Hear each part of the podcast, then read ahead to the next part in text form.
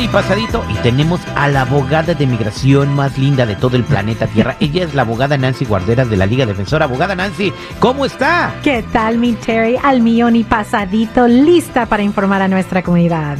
Bien, gracias por estar con nosotros, abogada. Invitamos a la gente que si tienen una pregunta nos marquen al 1-800-333-3676. Pregunta de migración, por favor, 1-800-333-3676. No vayan a preguntarle la receta del pozo o cómo, cómo se hacen las pupusas, no estamos hablando de inmigración. Y el día de hoy hay un nuevo enfoque de las autoridades migratorias, eh, pues hablando específicamente de ICE, están buscando, investigando los matrimonios fraudulentos y esto para pues eh, ponerlos en orden de deportación. Pero ¿cuáles son los puntos que están buscando y cómo se darían cuenta que un matrimonio es fraudulento? Ella nos va a explicar. Adelante, abogada. Claro que sí. Y les voy a recordar que también el Servicio de Inmigración, cuando estamos hablando de una petición familiar entre esposos, esposas, ¿verdad? Es muy importante que, que tengan un abogado a su lado para apoyar el caso, para explicar ciertas cosas que a veces causan como una alerta para una investigación más profunda.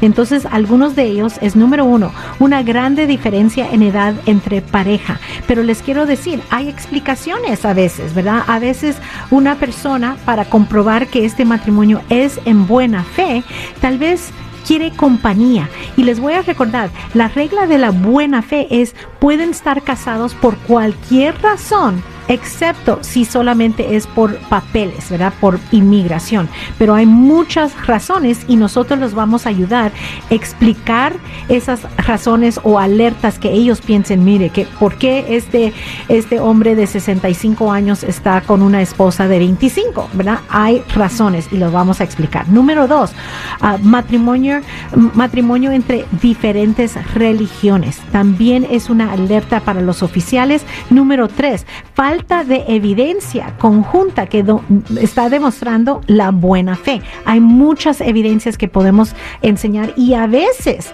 a veces, la realidad es que hay parejas y he tenido parejas donde no viven juntos, viven en tal vez diferentes ciudades o estados, pero hay razones y nosotros vamos a hacer esa pues e, explicación muy detallada para que no vayan a tener esos problemas. Credibilidad de la pareja en la entrevista es un, algo muy importante. Aquí en la Liga Defensora vamos a hacer una práctica para esa entrevista, para que no vayan a fallar. Muchos se ponen nerviosos y es real este matrimonio, pero de repente se ponen nerviosos porque le están haciendo preguntas. Eso es lo importante de hacer esa práctica antes de ir a una entrevista o antes que digan, ah, ahí te manda una carta o el servicio de inmigración para esa entrevista. Muy importante, no vayan a mentir porque eso le puede afectar su credibilidad. Mantengan sus respuestas cortas y concisas, pero el abogado los va a ayudar a comprobar por qué estas situaciones no son causa para una negación o para invalidar una residencia por medio de matrimonio pues ahí está. Y, bueno, yo tengo siete años eh, con la Jennifiera y yo me la traje de México y hubo muchos problemas, este, porque no creían eh, que estábamos casados legítimamente, ¿no? Entonces, eh, sí costó, a pesar de que tenemos muchas pruebas y muchas evidencias, sí costó trabajo que nos creyeran, Afortunadamente, todo pasó bien, la abogada nos ayudó a terminar el trámite que estaba tardando mucho y ahora ella es residente permanente, ¿no? Pero pues hay que poner mucha atención en esto, porque aunque tu matrimonio sea de buena fe, ellos pueden hacer lo posible para que parezca que no y negarte la residencia. ¿eh? Exactamente, tenemos que estar preparados desde el principio y tener esa práctica para esa entrevista también. Eso es Toño, Pepito y Flor. Te preguntan hasta cómo se llaman los abuelitos y todo. ¿Qué clases de, de chonis, boxers o briefs? Hay tantas preguntas que uno ni piensa. A veces hasta le dicen, ¿qué comieron de cena hace tres días? Y esas son cosas que de verdad a veces no nos enfocamos, no nos recordamos. Es real, pero no nos recordamos. Por eso lo importante de una práctica antes de esas entrevistas. Bien, vámonos a las llamadas telefónicas al 1-800-333-3676. 1-800-333-3676. Ahí tenemos a Fernando. Fernando, buenos días, ¿cómo está? Bien, bien, buenos días. Buenos días, Buenos días. Buenos días, ¿cómo, cómo está? Escucha la boda. ¿Cuál es su pregunta? Ah, mi pregunta es esta.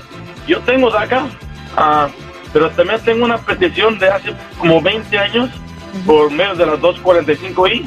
Perfecto. ¿Cuál sería el mejor movimiento que yo debería hacer ahora? Pues ahorita usted necesita que esa fecha de prioridad basado en la 245i que esté vigente para poder uh, seguir el trámite de lo que se llama el ajuste, que es la aplicación de residencia. Pero para muchas personas no han llegado a esa fecha de prioridad. Entonces, ahorita tienes DACA. Tienes que seguir renovando el DACA hasta que te llegue esa fecha de prioridad y después arreglar tu residencia. Pero no es que uno tienes que hacer y no el otro. Debes de seguir los dos hasta que te llegue a la residencia permanente. Eso es lo que se puede hacer. Seguir protegiéndote bajo DACA hasta la residencia. Muchas gracias. Ok, Fernando. Está bueno. Muchas gracias, abogada. Tenemos Ajá. a más personas que quieren platicar. ¿Puede este, usted eh, contestarle las llamadas ahorita fue del aire? Claro que sí.